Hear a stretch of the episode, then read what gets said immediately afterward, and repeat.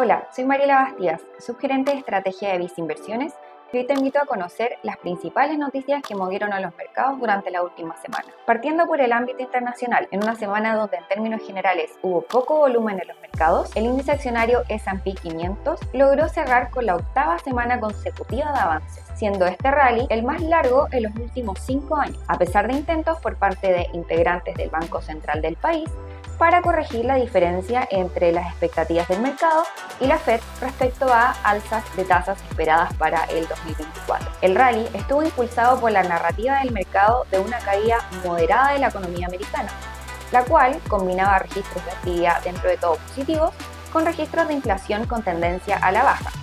confirmado también por la publicación del PCE, el cual es el indicador preferido por la Reserva Federal de Estados Unidos para monitorear el cambio de los precios.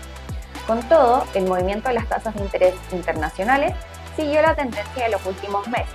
aportando de forma positiva a la rentabilidad de la categoría, mientras que el dólar internacional registró leves caídas contra las principales monedas del mundo. En cuanto al ámbito local, la semana estuvo marcada por la reunión de política monetaria del Banco Central de Chile, el cual volvió a recortar su tasa de referencia en 0,75%, llevando a la TPM a niveles de 8,25%, lo que favoreció a la categoría de renta fija local, que terminó la semana con nuevos avances.